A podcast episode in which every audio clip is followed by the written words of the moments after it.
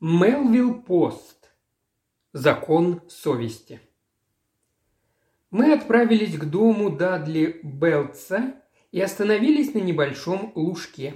Приближался апрельский вечер, недавно прошел дождь, и теперь на бархатистой траве и белоголовых цветах клевера играло солнце.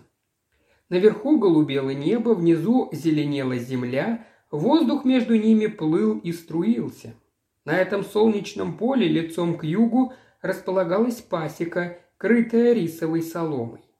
Каждая пчелиная семья гнездилась в отдельном улье, выдолбленном из ствола эвкалипта, с крышкой для удобства сбора медовой дани. Когда дождь кончился, пчелы вылетели из ульев и теперь гудели за работой, как предельные машины.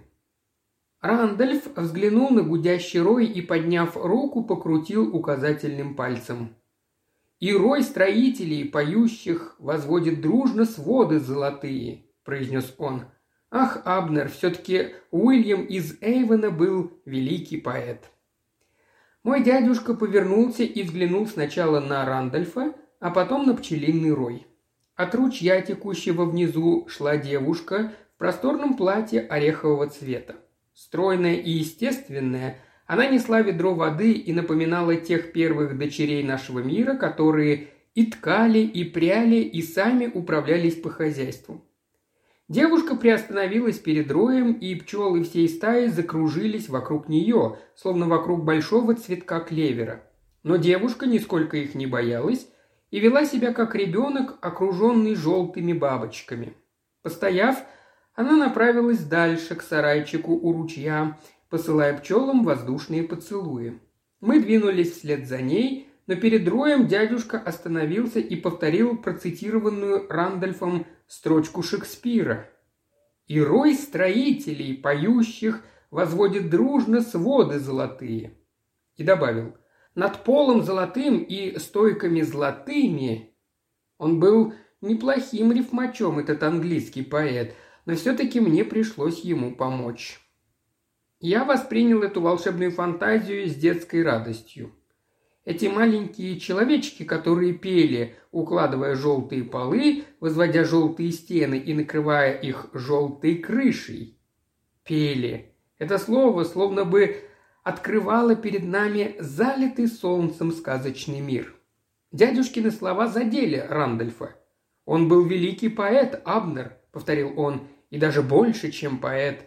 Драгоценные уроки, которые он получал от природы, складываются в целую систему. Трудясь, люди должны петь псалмы, и эти звучащие на полях песнопения нейтрализуют воздействие нашего родового проклятия. Да, Авнер, он был великий философ, наш Уильям из Эйвена. Но не более великий философ, чем святой Павел –– возразил Абнер и перевел взгляд с пчел на старого Дадли Белца, который копал землю у входа в дом. Сложив руки за спиной и воздев к небу свое суровое загорелое лицо, дядюшка процитировал «Ибо корень всех зол есть сребролюбие, которому, предавшись, некоторые уклонились от веры и сами себя подвергли многим скорбям». Разве это не правда? Вот взгляни на старого Дадли Белса, который приумножает свои скорби. Он не только потерял сына, но и напрасно тратит свою жизнь. Мало того, он и душу так потеряет. И все ради денег. Да, он подверг себя многим скорбям, как сказал святой Павел, а теперь в довершении всего потерял и все накопления, ради которых всю жизнь надрывался.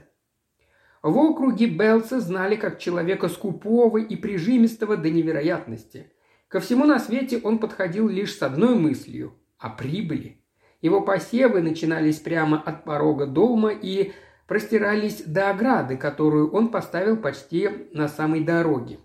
Он старался выжать из своего участка земли все до последней капли. Он так заездил сына, что парень наконец-таки не выдержал и сбежал куда-то за горы. Он заставлял свою дочь пользоваться золой вместо мыла, как в допотопные времена, а саму прясть и ткать одежду из пеньки, чтобы прикрыть наготу. Как все люди, охваченные всепоглощающей страстью, он всех подозревал и всего боялся.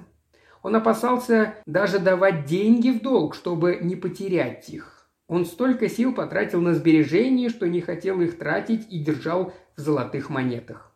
Такие гарпии, как страх и подозрительность, ненасытны. Они крепко держали Белса в своих когтистых лапах. Существует сумеречная страна, куда эти стражи могут проникать. Туда и попал Дадли Беллс. Как рассказывал дядюшка, в старину забытые народы верили, что землю нельзя уродовать, иначе наружу вырываются силы зла, которые набрасываются на нас, принося несчастливые беды. В древности немощные старики, ютясь у костра, предупреждали. Земля позволяет нам собирать плоды своих трудов, но нельзя доводить ее до истощения. Не надо подбирать каждый колосок – Этим мы обижаем землю или сумеречные существа под ней. Так верили в старину. Первые люди, когда пили вино, проливали немного на землю и приносили ей в жертву первый приплод скота и первые плоды своих полей. Так написано в книге. Белл смог бы и сам прочесть об этом. Что заставляло людей так поступать? Жизнь в те времена была трудна. Люди экономили на всем, делая запасы, Основой такого обычая служил ужасный опыт поколений, опыт, который страшил людей и давал им жестокие уроки. Сначала Беллс смеялся над предосторожностями соседей, потом стал встречать их бранью. Такая перемена показывала, как далеко он зашел. Смех означает недоверие, а брань – ужас. И вот теперь случилось нечто странное – Сокровища, которые старик так упорно собирал, вдруг таинственным образом исчезли.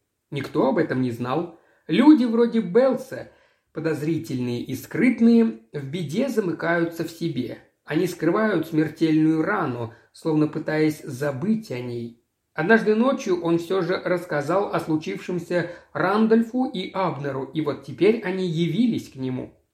Отложив мотыгу, Беллс впустил нас в дом – его жилище ничем не отличалось от хижин первых людей. Все здесь было самодельное.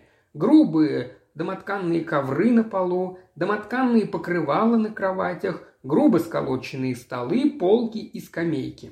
Все здесь свидетельствовало о скупости, но кое-что говорило и о страхах хозяина. Строение походило на примитивную крепость. Дверь запиралась длинным засовом, на окнах стояли прочные ставни. Рядом с постелью старика стоял топор, а на гвозде висел древний дуэльный пистолет. Хитрый, как все дети, я не стал заходить в дом. Вместо этого уселся на пороге, уставился на ос, которые строили гнездо под потолком, и притворился глухим, как пень. Однако слух у меня работал отлично, и я не упускал ни слова из разговора взрослых. Старик поставил у стола два стула с плетеными из лыка сиденьями и принес для гостей голубой глиняный кувшин. Такие старомодные глазурованные кувшины с толстыми краями и двумя большими ручками продавали обычно бродячие торговцы. В нем Беллс держал свои золотые монеты, пока однажды ночью они не исчезли. Свою историю старик рассказывал шепотом, но то и дело забывался и повышал голос. Он точно знал, когда все случилось, потому что проверял кувшин и перед сном, и каждое утро, едва встав с постели. Ночь тогда была ужасная, по свинцовому небу двигались извергающие воду тучи, сквозь которые порой проглядывал тонкий серп месяца. Сильный пронизывающий ветер безжалостно прочесывал землю. Когда Беллс достал календарь и назвал число, все припомнили ту ночь. По его словам, он слышал какие-то неопределенные шумы. Такие ночи всегда наполнены звуками. То ветер бормочет в дымоходе, то каркас дома потрескивает. К рассвету ветер усилился, его порывы несли кружащуюся листву. А потом началась настоящая буря. Огонь потух, и в доме стало темно, как в погребе. Старик не знал, что могло попасть в дом или вылететь наружу но не сомневался, что золото исчезло уже при свете дня, хотя ни одна живая душа внутрь дома не заходила. Дверь была на засове, окна закрыты ставнями. Проникнуть можно было разве что через замочную скважину или через дымоход, куда едва ли пролезла бы даже кошка. Абнер промолчал, а Рандольф посоветовал обратиться к властям. «Тебя ограбили, Беллс. сказал он. «Кто-то зашел в дом той ночью». «Никто сюда не входил, Сквайр», — ответил старик своим грубым приглушенным голосом. «Ни в ту, ни в какую-нибудь другую ночь. Дверь была на запоре». «Так ведь вор мог запереть ее за собой». Беллс покачал головой. «Нет, не мог. Я устанавливаю засов по-своему. Его никто не трогал. И окна я закрепляю ставни задвижками, а задвижки ставлю под определенным углом. Никто к ним не прикасался. Вряд ли старик ошибался. Сразу было понятно, как тщательно он ставит свои маленькие западни. Обо всем, что Рандольфу могло прийти в голову, осторожный старик подумал уже заранее. «Тогда», — продолжал Рандольф, — Вор спрятался где-то в доме накануне кражи, а в тот день вылез из укрытия. Но Белл снова покачал головой и обвел взглядом весь дом вплоть до свечи на очаге. «Каждый вечер перед сном я все проверяю». Я представил себе, как этот старый опасливый человек бродит по дому с коптящей сальной свечой, заглядывая во все уголки и укрытия. Мог ли вор спрятаться от него в доме, который хозяин знал, как свои пять пальцев? Едва ли. Старик не оставил преступнику никаких шансов. Он предусмотрел все грозящие ему опасности, в том числе и эту. Он наверняка знал каждую щелку в стене. Он обнаружил бы даже крысу. Тогда Рандольф вступил, как мне показалось, на единственный возможный путь решения этой загадки. «Твой сын знал об этом золоте?» «Да», — ответил Беллс, Ландер знал об этом. Он не раз говорил, что часть золота принадлежит ему, потому что он приложил столько же сил, как и я, чтобы его заработать. Но я ему сказал, в голосе старика прорвался жиденький смешок, что оно мое. «Где был твой сын Филандер, когда золото пропало?» – уточнил Рандольф. «За горами», – ответил Беллс. «Он ушел месяц назад». Он умолк и взглянул на Рандольфа. «Нет, это не Ландер. В тот день он был в школе, которую организовал мистер Джефферсон. Я получил от начальника письмо, где он просит внести оплату. У меня есть это письмо. Он хотел встать, чтобы принести его, но Рандольф только махнул рукой и, откинувшись с видом прорицателя на спинку стула, погрузился в раздумье. Тогда заговорил мой дядюшка. «Беллс», – произнес он, – «ты сам-то что думаешь? Как, по-твоему, исчезли деньги?» Старик снова заговорил хриплым шепотом. «Не знаю, Абнер». Но дядюшка не отставал. «Что ты думаешь?» Беллс придвинулся к столу. «Абнер», — сказал он, — «вокруг происходит много непонятных для человека вещей. Ты отводишь лошадь на пастбище, а она возвращается с заплетенной гривой. Ты видел это?» «Да», — ответил дядюшка. «Я тоже видел много раз, как весной лошадей приводят с пастбища, а гривы у них перепутаны и завязаны узлами, как будто для того, чтобы всаднику удобнее было за них держаться. «Так что, Абнер?» – продолжал старик сиплым шепотом. «Кто ездит на лошади? Узлы потом не распутаешь и не развяжешь, приходится их отрезать ножницами, железными ножницами, так ведь?» «Так», – ответил дядюшка. «А почему, а?» Потому, Абнер, что эти узлы завязали нечеловеческие пальцы. Ты знаешь, что говорили про это в старину?» «Знаю», — подтвердил дядюшка. «Ты этому веришь, Беллс?» «Ах, Абнер», — прохрипел старик горловым шепотом. «Если бы не было ведьм, зачем бы наши деды прибивали за дверь железо? Моя бабушка видела, как давным-давно сожгли одну колдунью. Она ездила на королевской лошади и мазала руки сапожным воском, чтобы они не соскальзывали с гривы. Сапожным воском. Заметь это себе, Абнер. «Беллс, не дури!» – воскликнул Рандольф. «Нет никаких ведьм». «Была женщина-волшебница в Аэндоре», – возразил дядюшка. «Продолжай, Беллс». «О, Господи, сэр!» – воскликнул Рандольф. Если мы собираемся пытать ведьм, то надо прочесть книгу Якова I. Этот шотландский король написал ученый трактат по демонологии. Он советовал судьям поискать на теле ведьмы печать сатаны. Это место нечувствительно к боли, так что, как писал Яков, искать его надо с помощью длинной иглы. Но дядюшка даже не улыбнулся. «Продолжай, Беллс», — сказал он. Я не думаю, что кто-то зашел в твой дом и ограбил тебя, но почему ты считаешь, что это сделала ведьма?» «Ну сам посуди, Абнер», — пояснил старик. «Кто еще, кроме такой твари, сумел бы забрать золото? Вор не смог бы пролезть через замочную скважину, но есть такие существа, которые смогли бы. Моя бабушка рассказывала, как однажды в старину человек проснулся среди ночи и увидел серого волка, который сидел у очага. У человека, как и у меня, был припасен топор. Он схватил его и отрубил волку лапу, а тот заскулил и удрал через замочную скважину. А лапа, которая осталась лежать на полу, превратилась в человеческую руку. «Тогда, Беллс», — воскликнул Рандольф, — Тебе повезло, что ты не взялся за топор, а то что ты нашел бы у себя на полу?» Рандольф произнес эти слова с насмешливой серьезностью, но на лице у дядюшки Абнера появилось выражение ужаса. «О, Господи!» – произнес он.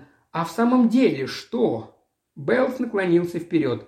«Как, по-твоему, что бы могло со мной случиться, если бы я взялся за топор? Я бы умер с топором в руке». Выражение ужаса не покинуло лица дядюшки. «Ты бы пожалел об этом, когда настало бы утро. Умереть иногда значит избежать ловушки». «Так что, я тогда попал бы в ад?» «Точно, Беллс», — отозвался дядюшка, прямиком в пекло. Старик опустил руки на поручни стула. «Твари с того света полны злобы», — пробормотал он громким шепотом. Рандольф вскочил на ноги. «Будь я проклят», – произнес он. «Мы что, живем во времена Роджера Уильямса, гонителя нечистой силы? И здесь, как в Массачусетсе, ведьмы скачут на лошадях и грабят мужчин с помощью колдовства? А мужчины боятся попасть в гиену огненную? Что это за глупости, Абнер?» «Это не глупости, Рандольф», – ответил дядюшка. «Это чистая правда». «Правда!» – возмутился Рандольф. «Значит, по-твоему, это правда, что твари с того света способны пролезть внутрь через замочную скважину, забрать золото Белца и улететь, а если он нападет на них с топором, то обречет себя на вечные муки? Это ты называешь правдой, черт побери, человече! Неужели здравый смысл позволяет тебе называть это правдой?» «Рандольф», – медленно и проникновенно ответил Абнер, Здесь все до единого слова «правда». Рандольф придвинул стул и сел, удивленно глядя на дядюшку. «Абнер», — проговорил он, — «ты всегда был образцом здравого смысла. Сказки и домыслы дураков ты разбивал в дребезги, и вот теперь ты говоришь о ведьмах?» «Если так», — ответил дядюшка, — «то со мной святой Павел». «Отцы церкви тоже иногда ошибались», — возразил Рандольф. «А столпы закона?» – спросил Абнер. Рандольф обхватил ладонью подбородок. «Да», – согласился он, – «сэр Мэтью Хейл, который был величайшим судьей в истории Англии, считал, что существование колдовства – установленный факт.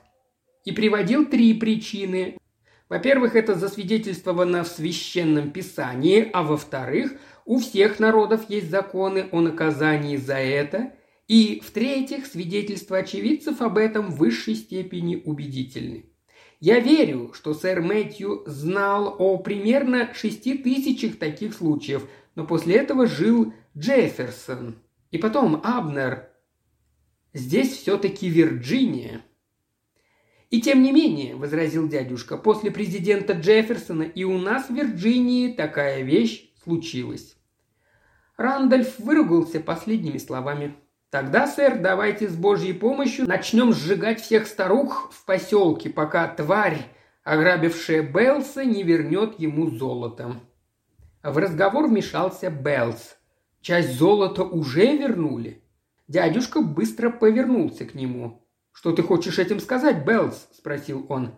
«А то, Абнер», – еле слышно ответил старик, – «что на третье утро я нашел часть золотых монет в кувшине, и они вернулись, как и пропали, Абнер, при закрытых окнах и запертых на засов дверях. И еще одно. Те монеты, которые вернулись, точно мои. Я знаю каждую из них, но они побывали в лапах у тварей, которые скачут на лошадях, на пастбищах. Их держали в руках ведьмы. Говоря это, он опасливо оглянулся. Откуда я это знаю? Погодите, сейчас вы сами увидите. Он подошел к постели и вынул из-под набитого кукурузой шелухой матраса старую закопченную коробку со сдвигающейся крышкой. Отодвинув крышку большим пальцем, он вытряхнул содержимое коробки на стол. «Вот смотрите», — сказал он, — «на каждом слитке виден воск. Обратите внимание, сапожный воск.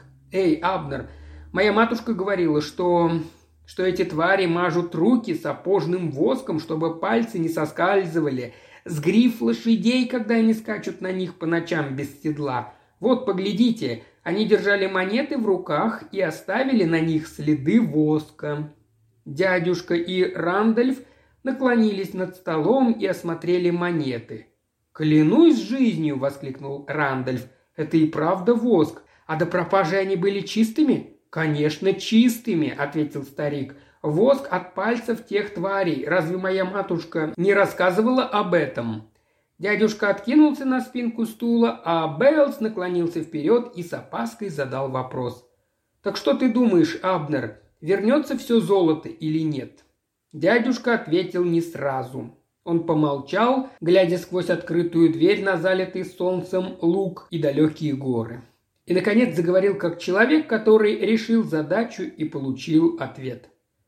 «Нет, все монеты не вернутся», – произнес он. «А сколько?» – прошептал Беллс. «Столько, сколько останется после уплаты долга», – ответил Абнер. «Ты знаешь, где золото?» «Да». «Оно у тварей?» – продолжал шептать Беллс. «Это же не люди?» «Да», – ответил дядюшка, – «это не люди». Он встал и принялся шагать по комнатушке, но не в поисках ключа к таинственному происшествию.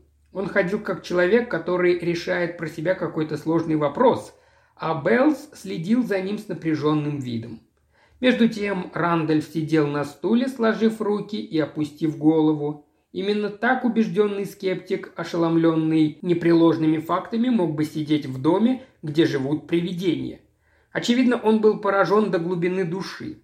Все происшествие и кража, и возвращение монет выглядело совершенно невероятным, а пояснения дядюшки Абнера казались ему лишенными смысла. Твари, у которых сейчас находились монеты Белса, могли проникать в дом через замочную скважину. Белл смог бы попасть прямиком в пекло, если бы зарубил грабителя. Часть монет похититель забрал, а остальные вернул. Монеты побывали у того, кто не является человеком. Все случившееся просто не укладывалось у него в голове. Обычные воры не обладают такими сверхъестественными способностями. Подобное мог совершить только живущий в доме призрак. И потом живой человек никогда бы не вернул часть украденного. Как я уже сказал, мой дядюшка шагал по комнатушке. Теперь он остановился и с высоты своего роста взглянул на жалкого скупого старика. «Беллс», — произнес он, — «это загадочный мир. Он закрыт для других и окутан тайной. Послушай меня. Нашим предкам предписывалось жертвовать Всевышнему часть приплода своего скота. Почему? Потому что Всевышнему требовались ягнята или телки? Конечно, нет. Ему принадлежит вся земля, включая все, что на ней появляется. Причина в другом, Беллс. Я не понимаю, что это значит, но знаю, что человек не должен забирать всю прибыль до последней крошки только себе. Наши предки так не поступали, а ты поступаешь». Он помолчал и набрал побольше воздуха в свои могучие легкие. Ты приобрел сокрушительный опыт. Что ты теперь будешь делать?» «А что я должен делать, Абнер?» – прошептал старик. «Принести жертву по примеру наших предков?» «Принести жертву ты обязан, Беллс», – ответил дядюшка. «Но не так, как наши предки. Все, что приносит тебе твоя земля, ты должен делить на три части, и одну часть оставлять себе. А остальные две части кому? Кого бы ты сам выбрал, Беллс?» Старик вытер пальцами рот. «Если уж кому-то отдавать, — проговорил он, — то, наверное, в первую очередь своим домочадцам». «Тогда, — заявил Абнер, — с этого дня оставляй треть прибыли себе, а остальные две трети отдавай сыну и дочери». «А как насчет золота, Абнер? Оно вернется?» «Третья часть вернулась? Будь доволен и этим. А те твари, которые завладели моим золотом, они не станут мне вредить?» «Беллс», — пояснил дядюшка, — «те твари, у которых сейчас спрятано твое золото, будут работать на тебя так прилежно и безотказно, как никакой раб не сумеет. Так что ты обещаешь так поступать?» Испуганный старик пообещал, и мы вышли из дома на солнце. Около сарайчика у ручья стояла высокая стройная девушка. Она накладывала на блюдо желтое масло и что-то пела, как черный дрозд. Дядюшка направился прямо к ней. Мы не слышали, что он ей говорил. Но пение прекратилось, когда он начал, и зазвучало еще веселей, когда он кончил. Громкая счастливая мелодия, казалось, заполнила весь луг. Мы ждали дядюшку у пасеки, и когда он подошел, Рандольф сразу же обратился к нему. «Абнер», — сказал он, — «ты знаешь ответ на эту проклятую шараду?» «Ты сам дал этот ответ, Рандольф», — ответил дядюшка. «Рой строителей, поющих, возводит дружно своды золотые», и он указал на пчел. Когда я заметил, что крышка с одного из ульев снята, то сразу подумал, что золото Белца лежит там, а когда увидел воск на монетах, то убедился в этом. «Но ведь ты говорил о тварях!» – воскликнул Рандольф, – «о нечеловеческих существах, которые могут проникать в дом, даже через замочную скважину. О тварях!» «Я говорил о пчелах», – ответил дядюшка. «Но ты же сказал, что Беллс попадет в ад, если ударит грабителя топором». «Так ведь он убил бы собственную дочь?» – пояснил Абнер. «Что может быть страшнее этого?» Это она забрала золото и спрятала его под крышкой в улье, но она поступила с отцом по совести. Часть денег она послала брату, часть взяла себе, а треть монет вернула старику Белцу. Тогда крепко выругавшись, заявил Рандольф, нет никаких ведьм с домашними призраками. А это, ответил дядюшка, можно назвать просто фигурой речи. Зато есть хрупкая девушка и целая пасека с пчелами.